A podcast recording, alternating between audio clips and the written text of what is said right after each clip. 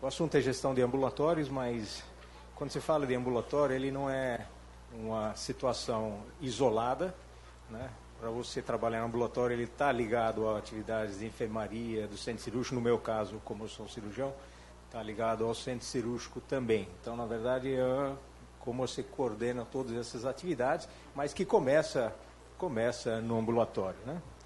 Então, só para a gente entender o cenário, uh, um hospital das clínicas, um hospital terciário, portanto, é maior complexidade, um hospital universitário, portanto, está envolvido em ensino nisso, é um hospital de referência, portanto, ele é uh, ele atende 26 municípios dessa região, é um hospital público, portanto, é um hospital do SUS, de forma que tudo isso tem suas implicações em como a gente atende e, e, e as interfaces que, que isso tem. Né? Ah, que, que, que, que são as demandas de um ambulatório, por exemplo? Né? Então, nós temos atividades assistenciais com o paciente, então, de preferência de acordo com as necessidades da população, nem sempre, que eu já conheço ambulatórios que foram abertos não até necessidade do doente, e sim de outros interesses, e de preferência dando os tratamentos de acordo com as diretrizes internacionais, utilizando as melhores tecnologias possíveis. Mas no ambulatório, nesse nosso caso, é ambulatório de ensino, e no nosso caso tem alunos de graduação, que é do terceiro ano, quinto ano, como também residentes do primeiro ano de cirurgia, terceiro ano e quarto ano. E também tem atividade de pesquisa para desenvolver nessas atividades. E nosso público-alvo, cliente, entre aspas, tem o Estado, portanto, nós temos que atender as demandas da população, temos que também atender demandas dos diferentes setores do hospital. Por exemplo, é uma contrarreferência, o setor de, da nefro ou da cabeça e pescoço, etc. Tem algumas demandas. Tem o demanda dos próprios pacientes, tem o demanda dos alunos, de ensino, de aprendizagem, dos residentes e muitas vezes em equipe multidisciplinar, como também dos médicos assistentes. Eles estão atendendo, mas ele também tem uma necessidade para, senão a gente não afixar essa equipe no nosso ambulatório, senão eles vão adquirir conhecimento dele, daqui a pouco eles vão embora. Então, a gente tem essa demanda para atender e eu, de, forma similar dos docentes. E, só para ter uma ideia, essas demandas são diferentes e, e, em graus diferentes em diferentes setores. Então, se a gente não coordenar isso, alguém vai sair perdendo. E muitas vezes são os, o elo mais fraco que acaba perdendo, às vezes o ensino, às vezes o.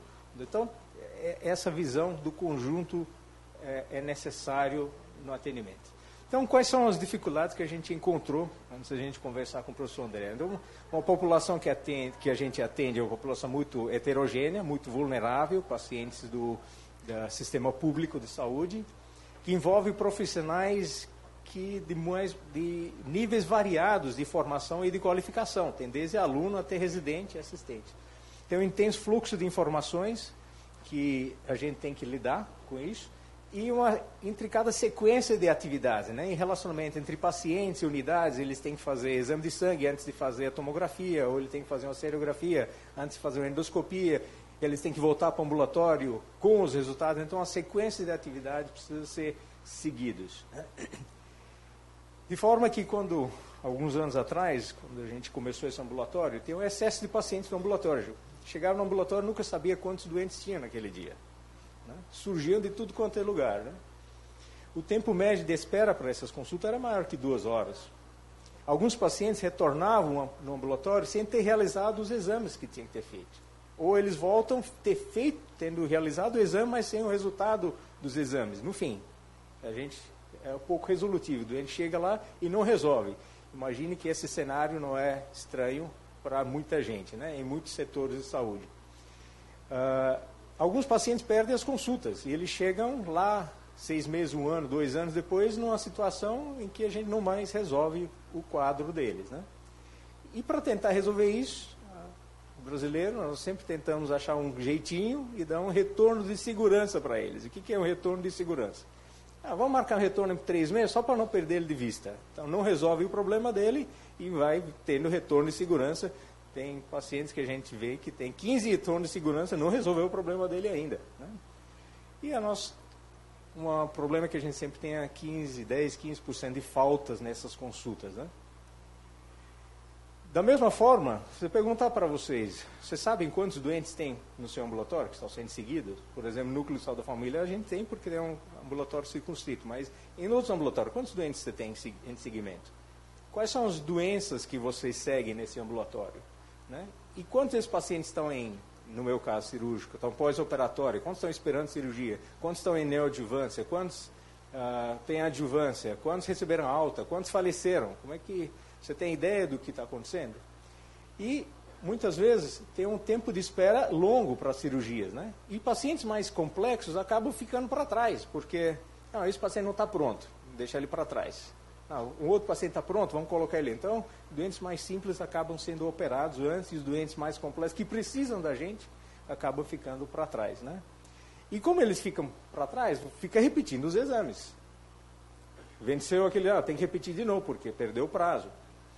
Uh, e para tentar, como eu falei, o ambulatório está ligado ao centro cirúrgico e assim por diante, acabamos fazendo um é, overbooking no centro cirúrgico. Isso gera trabalho para quem está no centro cirúrgico, é, montando a mesa cirúrgica, agendando uma série de coisas e não vai operar. E o doente também, ele tem que se programar para vir para o hospital. Ele chega, é feito os exames, mas ele não é operado.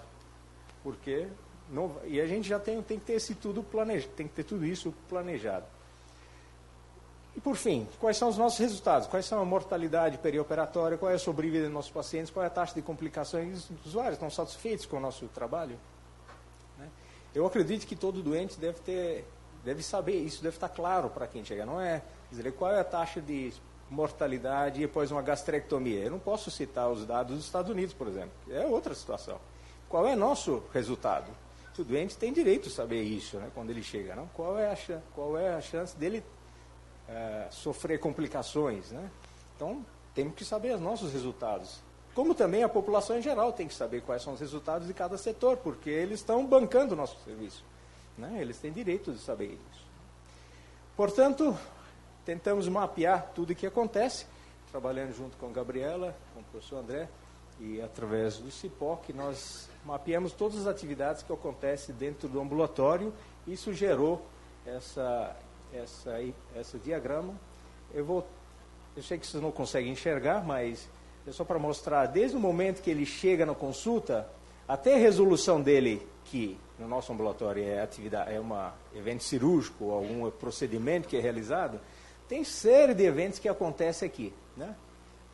E nós mapeamos isso, então essa, nessa coluna onde é feito atendimento pela equipe multidisciplinar, essa é uma atividade que acontece nos bastidores, que é muito essencial para que essa, cada encontro com doente torne mais eficiente.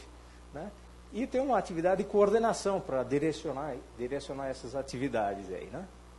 Ah, tentei destrinchar isso, por exemplo, só para ter uma ideia. Uma, uma consulta tá, está agendada, mas a gente tem que verificar se naquele dia a gente consegue atender esses pacientes, porque se superar nosso limite, não adianta ele vir, porque nós vamos atender mal aquele paciente que está acima da nossa capacidade, como também atender mal os outros que estão já estão agendados. Isso não é correto. Quer dizer, cada um tem seu espaço e ele merece melhor atenção naquele dia.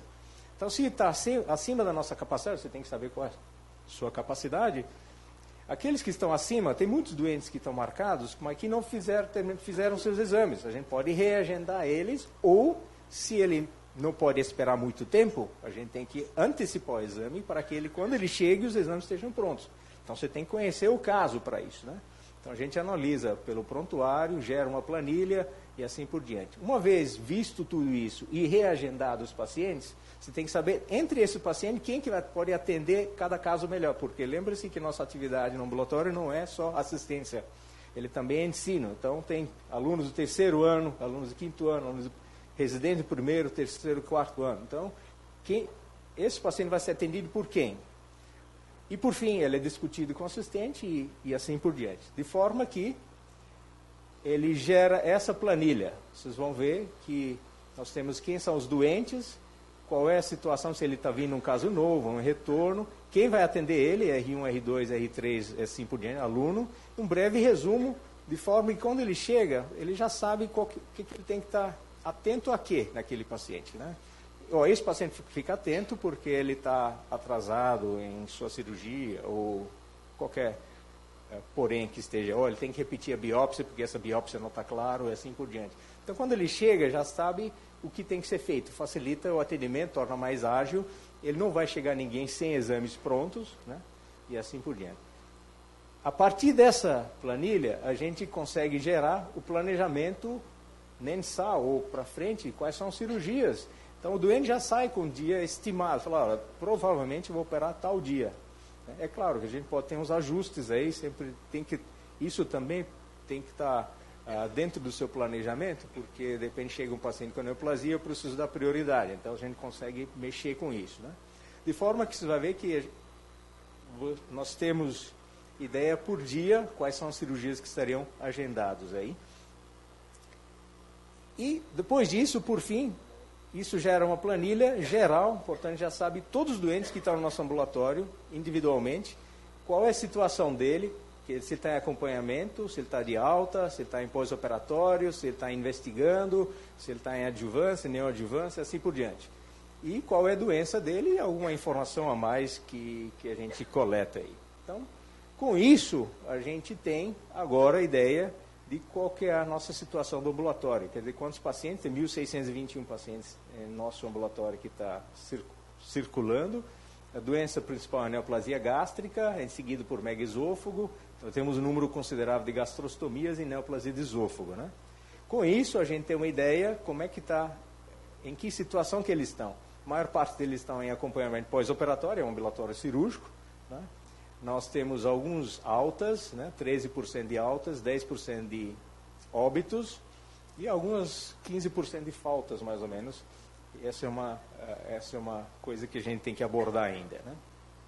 De forma que, entre os problemas que nós encontramos, o excesso de, o excesso de pacientes já resolvemos, retorno antes de ter realizado exames também resolvemos, retorno antes de ter resultados do exame também está resolvido, uh, eliminamos o tal de retorno de segurança, mas ainda temos que trabalhar com o tempo médio de espera que nós estamos trabalhando em como fazer isso, aqueles doentes que esperam três, quatro horas para a consulta. Né? Como também aqueles pacientes que perdem a consulta e retornam com doença, a princípio não encontramos mas tem que ter mais tempo de acompanhamento para ter uma ideia se, se isso foi resolvido com, essas, uh, com esses ajustes que nós fizemos. E os 10 por 15% de faltas ainda não conseguimos resolver, precisamos pensar em uh, maneiras de lidar com isso. De forma que já conhecemos o número de pacientes em segmento, conhecemos o perfil de doentes que estão atendidos, em que situação que eles estão, e como também não temos mais o problema dos doentes mais complexos ficando para trás e já, tem, já são agendados, a gente tem que trabalhar para operar eles em tal dia. Né? Overbooking é uma coisa que a gente não fazia já, mas tem que sempre ficar de olho em nossos residentes, porque eles têm vontade de operar mais, e esse, esse mês acabei pegando um dos meninos tentando fazer overbooking e falando, não tem cabimento o negócio. O paciente chega, interna, ele tem que fazer todo um uh, uh, exercício de acertar a sua vida lá fora para vir internar e não vai ser operado. Não pode acontecer uh, esses tipos de eventos, né? E os nossos resultados, a mortalidade pós-operatória e operatória. É importante você ter uma ideia de tudo isso, porque a gente adota protocolos internacionais aqui. Só para ter uma ideia, nos Estados Unidos, a sobrevida, agora falando da minha área, de ressecção do esôfago, em 2015 é menos de 5%, mortalidade perioperatória. Estado de São Paulo, como é que nós estamos? Em 2014, 25% ou quase, quase um em cada quatro pacientes acabam falecendo. E aí, como é que nós estamos? Então, não dá para falar de literatura para o doente, para dizer, ah, qual é a sua taxa de mortalidade perioperatória de uma esofagectomia? Né? Não é 5%. Igual Estados Unidos, não é. Nossa realidade é diferente. É, e mesmo, da mesma forma, isso impl tem implicações em protocolos que nós vamos adotar aqui. Né? De forma que, conhecendo isso, e a nossa mortalidade para esofagectomia era quase isso, era quase 19%. Com esses ajustes que a gente fez, chegou a estar em 11% e a nossa meta agora é chegar menos de 5%. Né? Da mesma forma, a segunda cirurgia que a gente faz mais é, que são as gastrectomias, essa era a nossa curva de sobrevida antes. Com alguns ajustes, esse aqui melhorou. Então, é isso que a gente precisa ter uma ideia do que está acontecendo no ambulatório. É essa informação que a gente precisa passar para o doente. Posso dizer com segurança, falar, olha, nosso resultado é esse. Né? Ele tem direito de saber disso antes de ir para a cirurgia, antes de continuar seguindo com a gente. Né? De forma que nós temos os nossos resultados agora. Sobrevida ainda está cedo para dizer, alguns procedimentos a gente consegue ter uma ideia, uh, mas não tem que esperar 5 anos, 6, 7 anos para ter uma ideia disso. Como também taxa de complicações e satisfação dos usuários. Né? De forma que, agora, o que, que a gente pode fazer? Esse trabalho é muito intenso para cada ambulatório e tem que manter isso sempre. Então, nós temos que ter uma forma de automatizar essa, essa, essa confecção dessas planilhas. Né?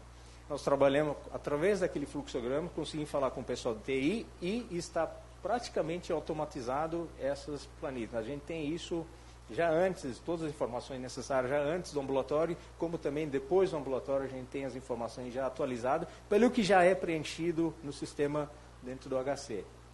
Temos que facilitar o contato do nosso paciente com a equipe, portanto, agora, no nosso caso, nós temos, o REI4 tem um celular e, e, os doentes têm acesso direto com, nosso, com, nosso, com nossa equipe. Né?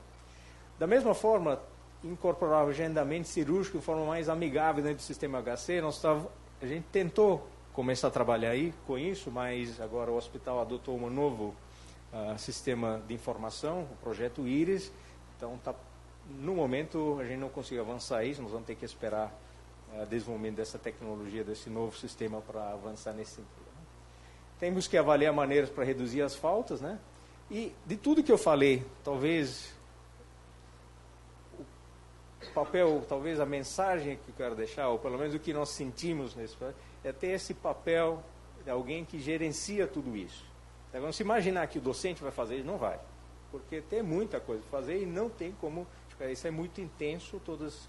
Alguém tem que fazer isso. Agora, se eu falar para a administração, eles vão me matar. Falar, tem que contratar alguém para isso? Não necessariamente. Eu acho que talvez tem que reimaginar a nossa forma de trabalhar, porque nós temos gente, não podemos pensar em equipe de enfermagem trabalhando só em enfermagem, é, a fisioterapia só é fisioterapia, assistente social só assistente social. A gente não conversa. Né? Falamos que temos equipe multidisciplinar, mas nós não temos. A gente não trabalha junto e não tem essa conversa aí. Né? Então, acho que esse papel do gerente é, é importante. Como ter esse gerente, ou quem desenvolveria esse papel, é uma coisa que talvez a gente precise discutir. Né? De forma que a gente vai chegar no Hospital do Futuro, que nesse uh, nessa referência que descreve bem como tem um documento do Reino Unido, qual seria esse, como seria esse hospital do futuro. Ele é, base, ele é baseado em alguns pilares, que é uh, Progressive Patient Case, quer dizer, uh, juntar os doentes que necessitam de tratamento similar numa unidade, por exemplo, unidade coronariana, ou terapia intensiva, ou unidade de transplante de múltiplos órgãos, de forma que eles estão alocados onde os uh, onde ele teria os recursos ou eles têm mais expertise e não por órgãos talvez que não seria mais adequado. E, e também o patient-centered approach quer dizer abordagem com com, com, a, com o doente né, ou paciente ou população uh, no centro da nossa da atenção e não o doente adaptar ao hospital. O hospital e o serviço têm que adaptar à necessidade do, do, do doente, né? Uh, e não, não vice-versa. E claro, o Lean Approach, que acho que foi abordado agora há pouco, e, então não vou alongar mais nesse assunto. De forma que, é isso que eu ia comentar, esse é o trabalho que a gente tem feito, eu preciso agradecer algumas pessoas que ajudaram isso, a Lígia, que está aqui, uh, trabalhou como residente da, da, da, enfermagem, ajudou a gente a montar todo esse sistema e alimentar isso, Gabriela e o professor Lúcio, André, que ajudou a gente a, a, imaginar esse processo e mapear tudo isso. E, é claro, a equipe da cirurgia digestiva, do qual eu faço parte, em especial o Dr. João Miro e o Dr. Gustavo Mota. Obrigado, gente.